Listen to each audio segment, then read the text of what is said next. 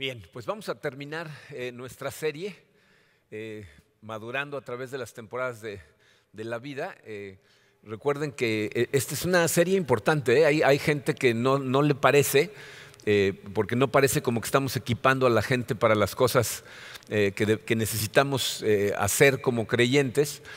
Pero recuerden, la premisa de toda esta serie es precisamente que pues, la vida es dura, la vida es complicada. Y, y cuando enfrentamos ciertas situaciones, eh, temporadas les llamamos en esta serie, ah, si no sabes cómo manejarlas, pues te van a detener, te van a congelar.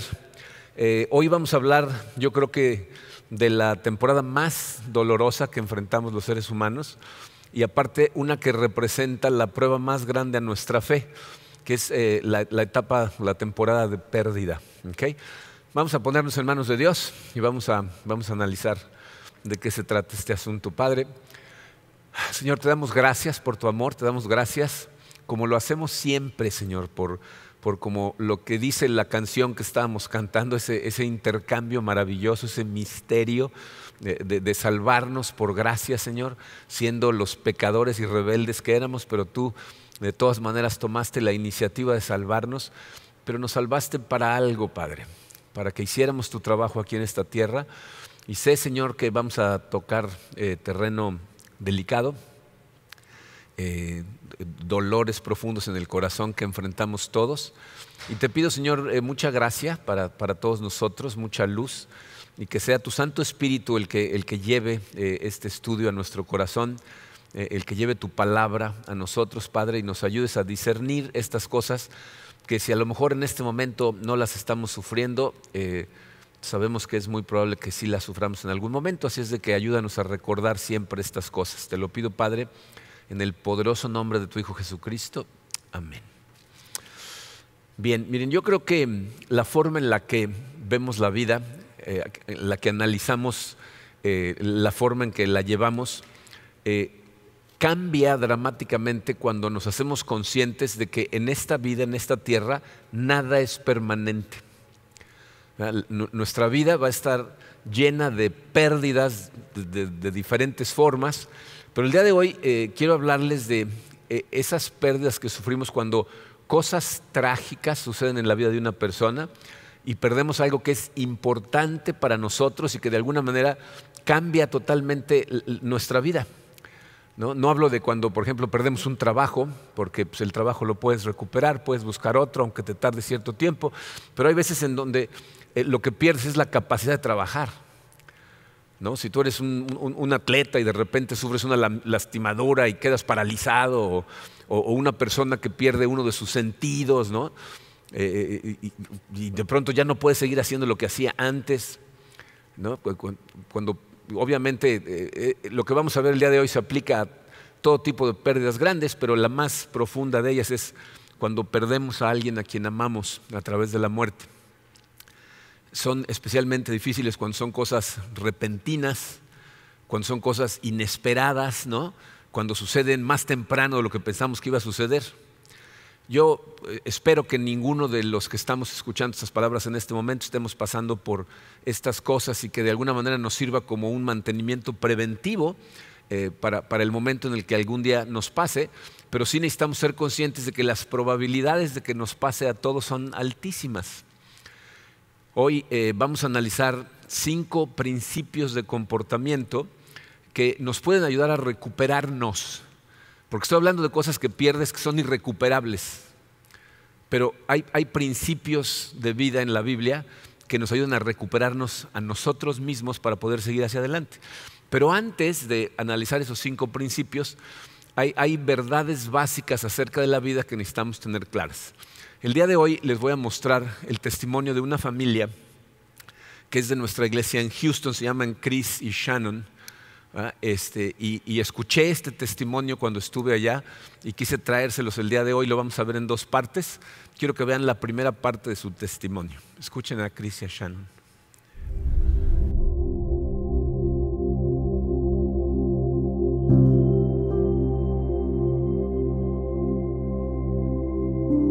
Of Faith has, I guess, been, it was part of a new beginning for us as a couple. Yeah. We started going when we were just dating, um, continued when we were engaged.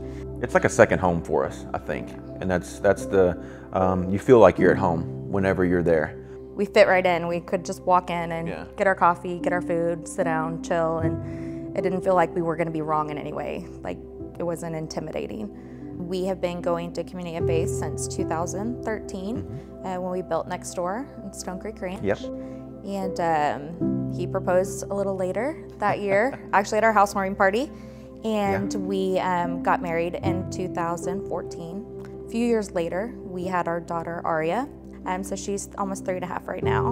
In 2019, January, we were on um, Christmas break. We had just got back from taking our daughter on a little, a little trip to Moody Gardens. Yeah, Moody Gardens. Yeah.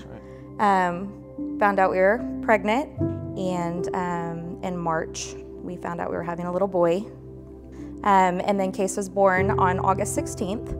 Um, he, we were able to keep him at home, and our parents came in from Brenham, and he never went to daycare. Um, he was just held by our family and just loved every day. Um, November 16th, we decided to dedicate him at COF. So we, you know, invited our family, went up and dedicated him to the church. Mark, um, you know, Mark did everything. And then we were talking earlier, we remember Aria just kind of rolling around, spinning around in circles Everywhere. during it. Um, just while Case is just in Chris's arms, chilling. Um, and then a month later, on December 16th, um, walked in found Case. Um, he passed away. And um, just remember um, screaming. Chris called 911. Um, Aria came out. And I just remember taking Case and running to the um, Sidewalk. running to the sidewalk into the grass, called my parents. Thankfully, they live a couple blocks, came did CPR. Um, and he just, um, we got confirmation um, from the ME. He just fell asleep, and um, that's it.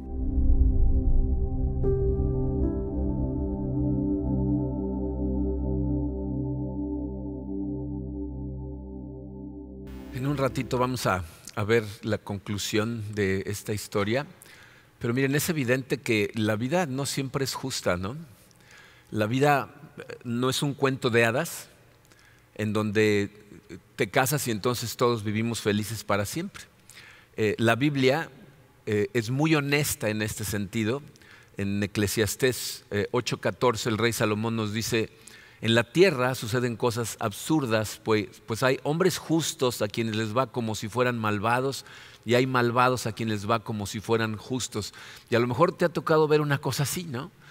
En donde gente, eh, yo sé que la gente más este, eh, conservadora va a decir, todos somos malos, sí, todos somos malos, pero hay veces que a gente que trata de vivir la vida como Dios nos pide que la vivamos, que está tratando de hacer el bien y de amar a sus prójimos y, les pasan este tipo de cosas.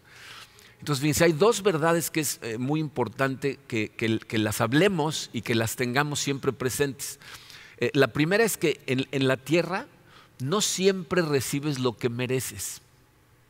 Hay un mito que la gente a veces cree que a la gente buena le va bien y a la gente mala le va mal, ¿no? Pero eso no es cierto, porque no vivimos en un mundo perfecto.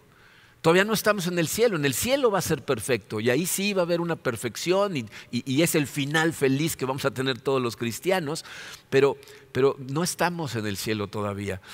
En, en, eh, Lucas 13 Jesús hace referencia a, unos, a un grupo, dos grupos de personas de hecho que, que, mueren. Eh, un, un grupo de ellos eran unos galileos que estaban ofreciendo sus sacrificios cuando Pilato los manda matar y otros eh, 18 que se cae la torre de Siloé y los mata y Jesucristo le dice a la gente, ¿ustedes creen que esa gente eran peores pecadores que ustedes? Dice, "Po- de ninguna manera. ¿No? No, es que fueran más pecadores. ¿no? Entonces lo que nos estaba diciendo es, no todo lo malo que sucede en tu vida es por tu culpa. Ahora, no estoy diciendo que no hay circunstancias en donde lo, lo malo que nos sucede lo causamos nosotros. De hecho, la mayor parte de los problemas que tenemos nos los causamos nosotros solos. Pero va a haber ocasiones como lo que le pasó a esta pareja en donde eres una víctima inocente y recibes un, dolor inmerecido y, la pregunta es, ¿qué hacemos eh, con ese dolor? Entonces, una verdad es que no siempre recibes lo que mereces. Y, otra verdad que es muy importante que recuerdes para estos casos es que no todo lo que sucede en este mundo es la voluntad de Dios. ¿Okay? O sea, eh, la verdad es que nada más ve lo que pasa alrededor en nuestro mundo, la cantidad de crueldad incomprensible que sucede, y te puedes dar cuenta cómo no todo es la voluntad de Dios, porque esas cosas definitivamente no son la voluntad de Dios. La Biblia nos dice que Dios no es el autor de la maldad. Entonces no lo podemos culpar por todas las cosas que suceden. Ahora, siempre la gente pregunta, ¿y no podría Dios detener el sufrimiento en el mundo de inmediato? Claro que podría. Todo lo que tendría que hacer es quitarle el libre albedrío a toda la gente mala. Y eso te incluye a ti y a mí. Nos lo tendría que quitar a todos. la Biblia nos dice que Dios tiene una voluntad para tu vida, pero el problema es que tú también tienes una voluntad para tu vida que muchas veces no se parece a la voluntad de Dios. Y constantemente el ser humano escoge su propia voluntad por encima de la de Dios y cuando hacemos eso, alguien siempre sale lastimado. Dios no va a forzar su voluntad en nosotros, no nos va a obligar. Lo que Él espera es que cuando Él nos llama, vayamos a Él, lo conozcamos a tal profundidad y nos enamoremos tanto de Él que lo que queremos es hacer su voluntad porque nosotros queremos hacerla, pero no nos va a forzar. Tristemente eso no siempre sucede. Por eso cuando oramos Jesucristo nos enseñó a decir, hágase tu voluntad en la tierra como en el cielo, porque en el cielo sí se hace totalmente su voluntad y por eso el cielo es un lugar perfecto.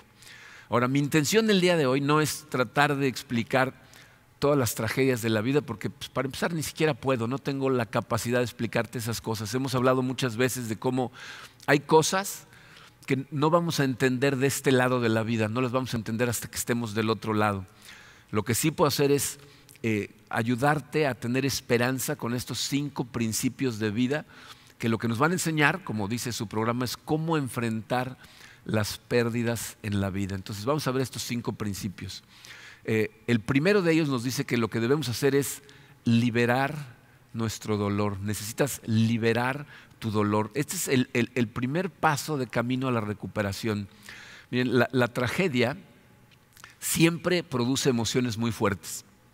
A lo mejor enojo, miedo, depresión, ansiedad, eh, incluso en algunos casos culpabilidad. Y, el problema es que si no aprendes a enfrentar esas emociones en el momento en que suceden, van a tardar más tiempo en sanar. O sea, hay personas que nunca quieren enfrentar el dolor, que lo que hacen es cuando algo doloroso sucede, lo tratan de esconder, tratan de distraerse, tratan de, de no hacer como que no está ahí. Y entonces 30 años, 40 años después siguen sufriendo el estrés emocional por algo que pasó y que ya deberían de haber trabajado.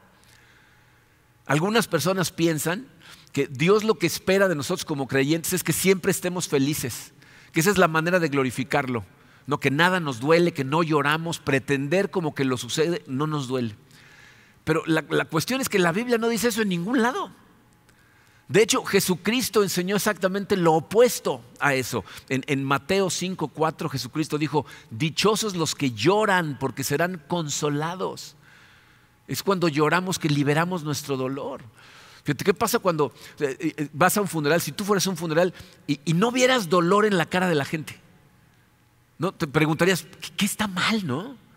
Algo está raro aquí, ¿cómo, que no hay dolor? Y miren, es verdad que los cristianos sufrimos de una manera diferente a como sufre el mundo, ¿ok? Eh, pero sufrimos, o sea, es un hecho que sufrimos. Digo, el, funeral de mi papá, mi, papá falleció eh, en el 2017. Eh, y me acuerdo que mucha gente salió impactada del funeral de mi papá porque estábamos sufriendo, estábamos llorando, pero lo que hicimos fue darle gloria a Dios por la vida de mi papá. Y, lloramos, pero, pero, no por nuestros muertos, porque sabemos a dónde van, sabemos en dónde están. Lloramos por nosotros, porque los extrañamos. Pero no sufrimos como sufre el mundo porque nosotros sabemos que la separación es una separación temporal. Pero la pregunta es, ¿qué hacemos con esos sentimientos que son reales? O sea, no puedes pretender que no te duele o que no estás enojado porque, porque sucede. Entonces lo que hacemos es los liberamos, se los llevamos a Dios, le lloramos a Él, decimos, me duele, estoy sufriendo por esto que me pasó. Fíjense, estas cosas las estudiamos mucho. En la serie de Salmos, ¿se acuerdan? No se acuerdan, ya sé, no se hagan, pero bueno. Al principio de la pandemia estudiamos cómo eh, orándole los salmos a Dios, procesamos nuestras emociones más profundas, ¿se acuerdan? Fíjense lo que dice el Salmo número 62, versículo 8, dice, oh pueblo mío, confía en Dios en todo momento, dile lo que hay en tu corazón porque Él es nuestro refugio. Es cuando vas y le dices con honestidad lo que estás sufriendo en tu corazón, lo que estás sintiendo en tu corazón, que Dios se convierte en tu refugio. Que ahí es en donde te puede apapachar, pero solamente si vas a Él te puede ayudar. Entonces, cuando enfrentemos una situación como esta, tienes que liberar el dolor, tienes que dejarlo salir, porque si no, lo que va a hacer es, allá adentro, se va a estar pudriendo la herida y después va a explotar de formas mucho más complicadas. Entonces liberamos el dolor. Eh, lo segundo que debemos hacer, otro principio de vida, es debes aceptar recibir de otros. Tienes que aceptar recibir ayuda, recibir consuelo, recibir cariño. Y miren, yo sé que para muchos de nosotros esto cuesta mucho trabajo, porque si, son como yo, digo, la gente es muy diferente, hay personas que sí lo hacen de forma natural. A mí me cuesta mucho trabajo, porque cuando estoy en ese tipo de dolor no, no quiero hablar con nadie, no quiero escuchar a nadie. Y sin embargo, miren lo que nos enseña la Biblia, Gálatas 6.2 dice, ayúdense unos a otros a llevar sus cargas y así cumplirán la ley de Cristo. O sea, cumplimos la ley cuando, cuando nos apoyamos, cuando, tiramos líneas unos a otros para ayudarnos a cargar la carga que traes en tu corazón.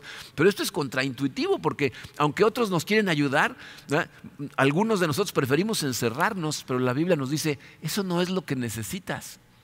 Eso no es lo que es mejor para ti. Lo que necesitas es gente que se siente contigo a ministrarte, a, amarte. Y miren, ¿saben qué lección aprendí yo? Eh, que muchas veces todo lo que hace falta es que estés ahí presente, aunque sea en silencio. Cuando, cuando empecé como pastor, los primeros años de, mi ministerio como pastor, eh, cuando la gente, eh, gente de nuestra iglesia fallecía, a mí me daba pánico eh, ir a visitar a una persona que acaba de perder a alguien, porque no sabía qué decirles. Sí, ¿qué le voy a decir? No hay manera de confortar a alguien que, que acaba de perder a un ser querido. Y entonces recuerdo que sucedió una vez que una persona perdió a un familiar y, yo fui al hospital, muerto de miedo, pero fui al hospital y no tenía idea de qué decirle. era un, señor, un hombre. Y me senté junto de él y estuvimos ahí los dos y un rato llorábamos y, yo lo abrazaba y, en total no le dije nada porque no sabía qué decir. Y al final le hablaron porque tenía que entrar a hacer no sé qué documento. Me dijo, bueno, muchas gracias por venir y me fui.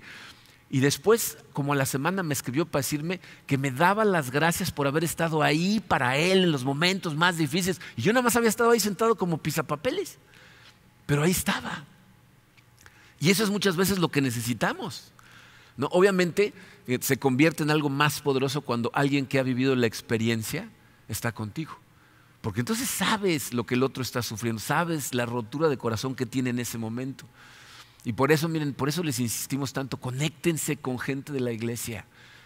Conecten en sus grupos pequeños, o sea, hagan familia con la gente que está aquí, porque aquí en la iglesia todas las emociones que te puedas imaginar tenemos gente que las ha atravesado de alguna manera o de otra, y siempre hay gente que puede estar ahí para ti.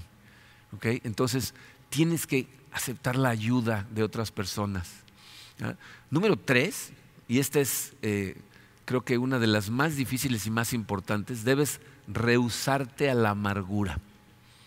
Tienes que rehusarte a que, a que se amargue tu corazón. Miren, al principio, cuando recién suceden estas cosas, es muy difícil sobreponerse. Pero con el tiempo necesitas ser consciente de que la felicidad es una opción, es una decisión personal, es algo que tú escoges de acuerdo a las cosas en las que te enfocas.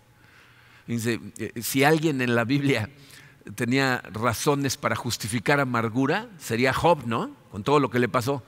Fíjense lo que dice Job, Job 21, versículos 23 y 25 dice, hay quienes llegan a la muerte llenos de vigor, felices y tranquilos, otros en cambio viven amargados, y mueren sin haber probado la felicidad.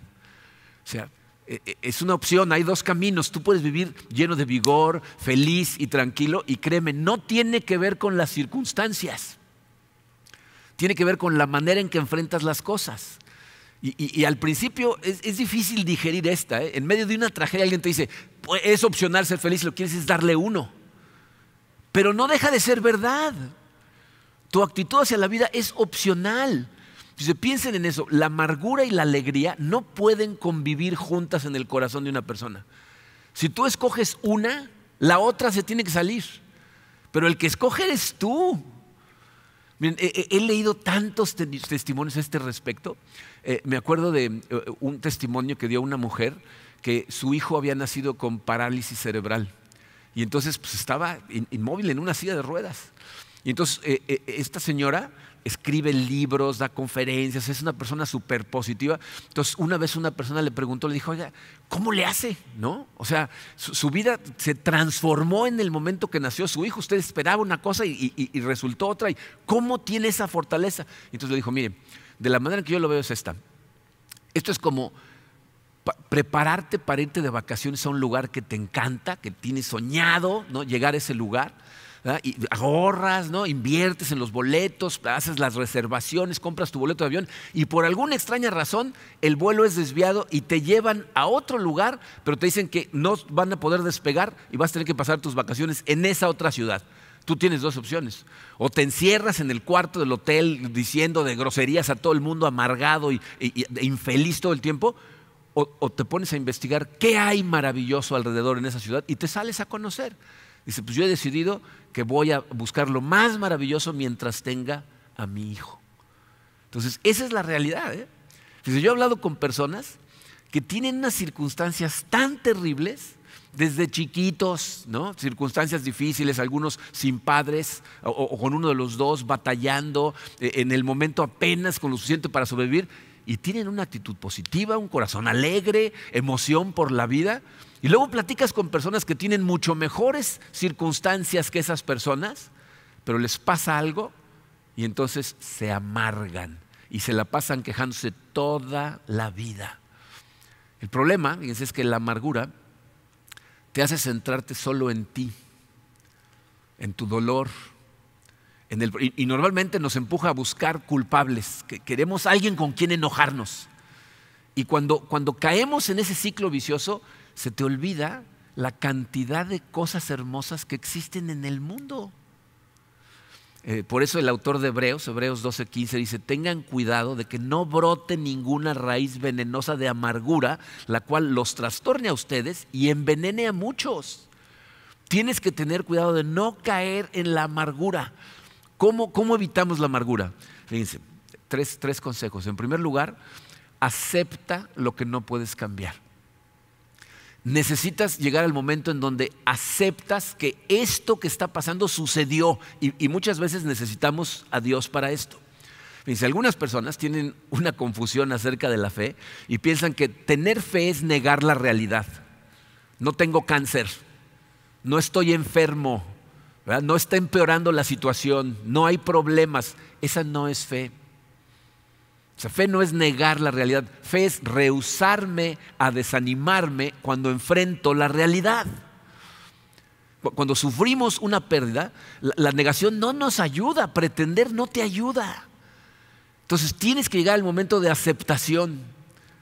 Cuando nuestros hijos perdieron la vista, esa fue una de las cosas que la experta en recuperación nos dijo nos dijo, hasta que no acepten que ya perdieron, esa es una pérdida para toda la vida, hasta que no lo acepten no van a empezar a salir. Necesitas aceptarlo. Y yo puedo ver la diferencia entre mis dos hijos. Uno ya lo aceptó y está empezando a salir y el otro se rehúsa. Y entonces está encerrado, amargado. Necesitas aceptarlo. Eh, y luego, fíjate, necesitas concentrarte en lo que aún tienes y no en lo que perdiste. O sea, necesitas poner atención a las cosas que aún te rodean y no estar todo el tiempo pensando en las que ya no tienes. ¿Saben cuál es el antídoto contra la depresión? La gratitud. la gratitud en el corazón del ser humano es lo que elimina la depresión. Primera de Tesalonicenses 5:18 dice, sean agradecidos en toda circunstancia, pues esta es la voluntad de Dios para ustedes, los que pertenecen a Cristo Jesús. Fíjate, lo que te está diciendo es, tú te consideras a ti mismo cristiano, te consideras que eres de Cristo, entonces tienes que ser agradecido en toda circunstancia. Y, pongan mucha atención a que dice en toda y no por toda. O sea, no te está diciendo, tienes que ser agradecido por las cosas malas que te pasan. Esa es una incoherencia. No le vamos a dar gracias a Dios porque perdimos a un ser que amamos. Pero le vamos a dar gracias aún en esa circunstancia porque hay otras cosas que tenemos a nuestro alrededor. Siempre hay algo por lo que podemos estar agradecidos. Y cuando, cuando le damos gracias a Dios en todo momento, o sea, cuando estamos todo el tiempo buscando por qué agradecerle, eso lo que nos ayuda es a enfocarnos en Él. Y cuando te enfocas en Él, cambia tu actitud, cambia tu estado de ánimo. Y, es algo que yo no sé si lo has experimentado, pero necesitas intentarlo. Porque en el momento en que te concentras en Dios, en su grandeza, en su amor, en lo que Él controla, en ese momento te cambia el estado de ánimo. Es algo que Dios hace en ti. Y además, ya te tienes que recordar otra cosa. Lo que aún tenemos también es pasajero.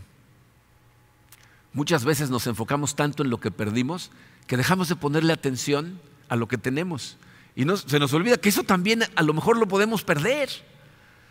Pero si le pones atención a las cosas que tienes, entonces las puedes disfrutar y aunque las pierdas, fíjate, yo eh, recuerdo un, amigo que tuvimos, Karina y yo, aquí en Cancún, eh, que por ahí del 2002, 2000, eh, no es cierto, como por ahí del 2001, eh, se vino a vivir a Cancún, renunció a su trabajo en Estados Unidos porque su papá estaba grave de salud.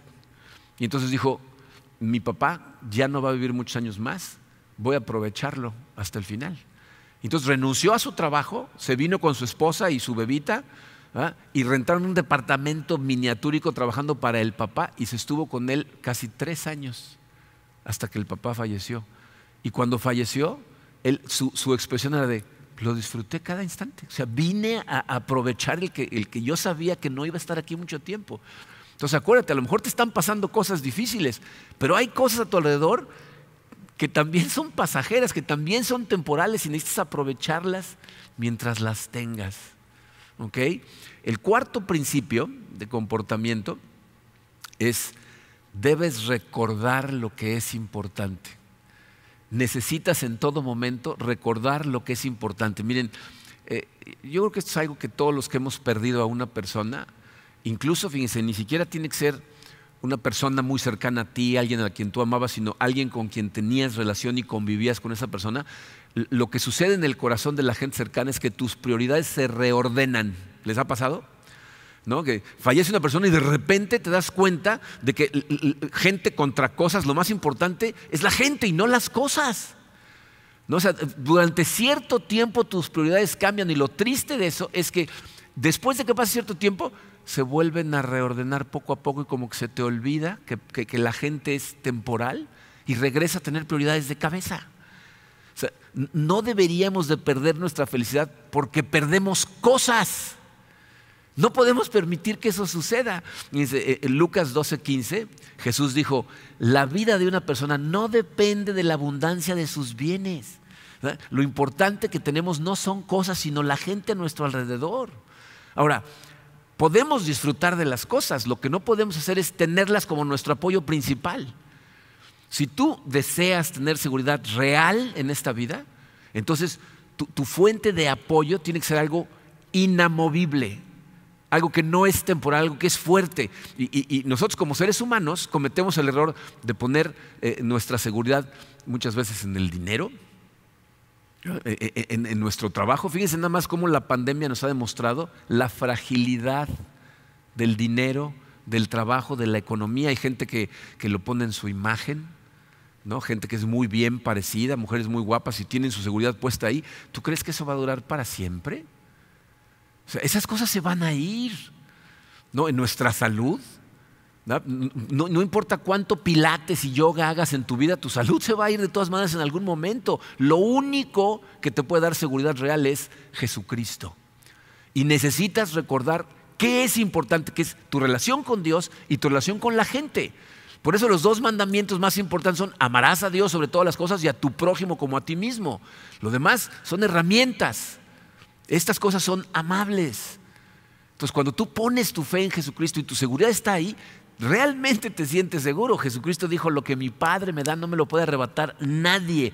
Eso es lo que a mí me da seguridad verdadera seguridad, porque miren, todos somos como niños chiquitos, que yo no sé cómo eran ustedes, cuando yo era chiquito me llevaban de la mano, yo estaba tratando de soltarme todo el tiempo, pero mi papá no me soltaba nunca. Y eso es lo que dice exactamente Jesucristo que va a suceder. No nos va a soltar. Entonces debemos de poner nuestra fe en Él, que de hecho nos lleva al último principio que aplica para todas las temporadas que hemos visto y en este en particular. Debes depender de Cristo. Miren, eh, la pérdida nos va a doler. Perder gente o perder cosas verdaderamente eh, trágicas en nuestra vida que causan eh, este tipo de dolor, van a doler. Pero lo que no puedes permitir es que te destruyan. O sea, no puedes perder tu fe cuando más la necesitas. Esos son los momentos en donde tu fe te puede fortalecer y si, y si tu fe depende de que todas las cosas vayan bien, es una cuestión de tiempo. Porque en algún momento van a ir mal, en algún momento vamos a perder a gente que amamos. Necesitamos depender de Dios que cumple sus promesas. Y se les puse aquí dos versículos. Salmos 34, versículo 18 dice, el Señor está cerca de los que tienen quebrantado el corazón cuando tengas el corazón totalmente quebrantado y te preguntes, ¿dónde está Dios? Está ahí cerquita, al lado de ti. Dice, Él rescata a los de, espíritu destrozado. O sea, está al pendiente de ti, pero necesitas buscarlo. E, e, eso es lo que Pablo nos dice que hacía Él. ¿Se acuerdan?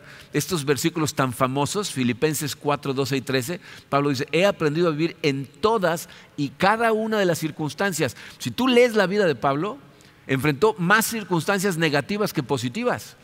De hecho, cuando, cuando Cristo lo llama, ¿se acuerdan que se queda ciego y él manda a un señor que se llama Ananías a, regresarle la vista? Ananías le dice, seguro voy con este porque anda matando cristianos. Y Dios le dice, ve porque voy a mostrarle a Pablo cómo él es mi herramienta y le voy a mostrar cuánto va a sufrir por el reino de Dios. O sea, Pablo estaba destinado a sufrir y dice, yo he aprendido a vivir en todas esas circunstancias, todo lo puedo en Cristo que me fortalece. O sea, tenemos que estar en Cristo.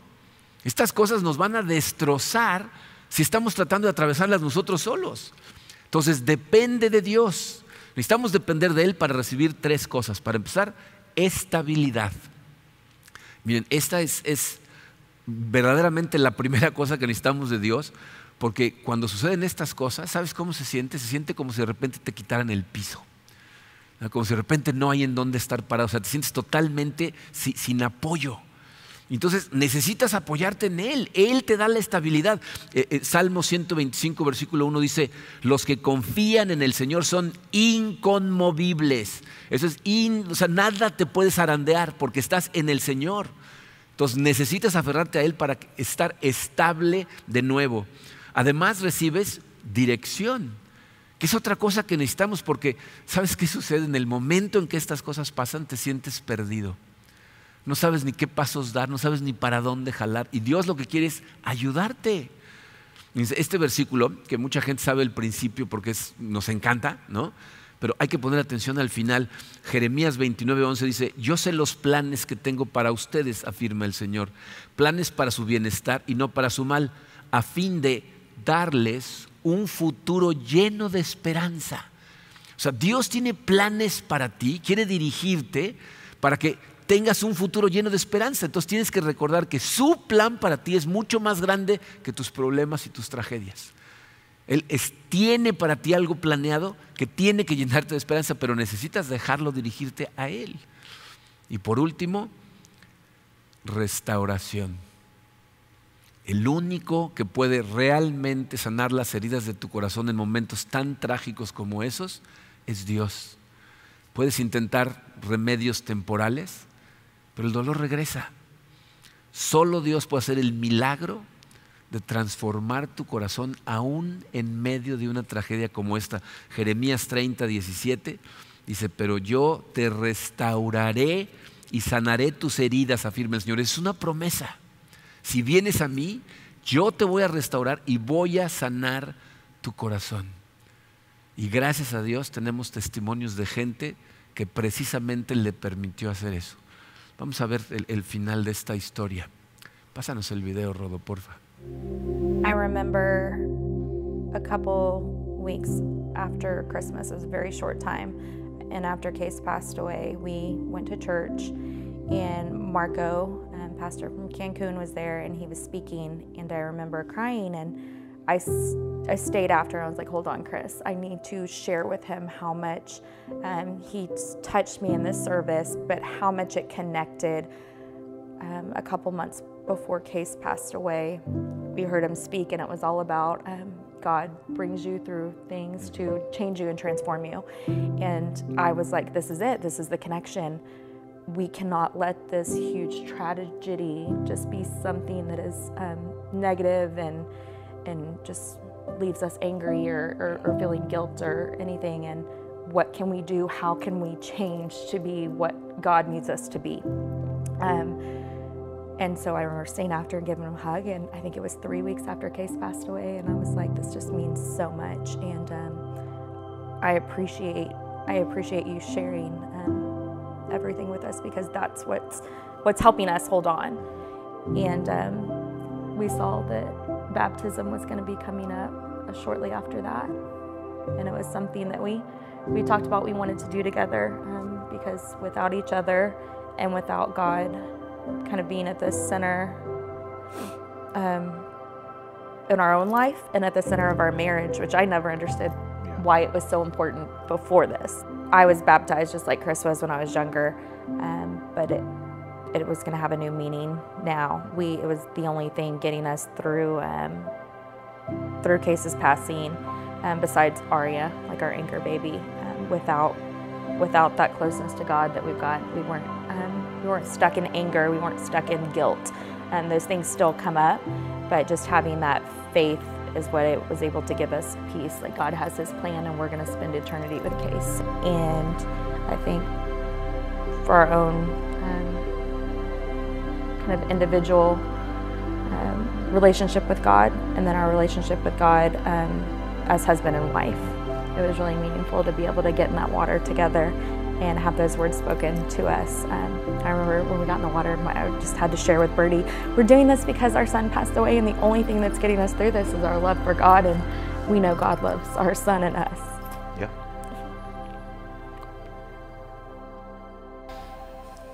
Es muy um, fuerte el escuchar que a veces toma una tragedia como esa el entender la importancia de tu relación con Dios.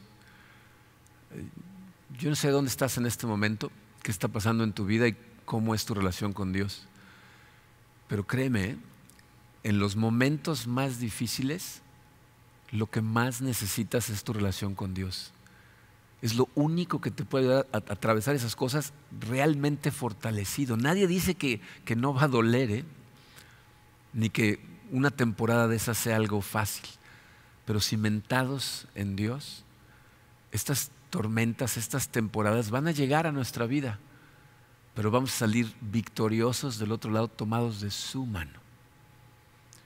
Para que sepan, la buena noticia es que eh, hace tres semanas que estuvimos en, o unas semanas que estuvimos en Houston, nos enteramos que Shannon está embarazada, está, esperando a, una bebita en este momento eh, y están eh, bastante fortalecidos en el Señor, gracias a que decidieron totalmente dejarlo a Él sanarnos.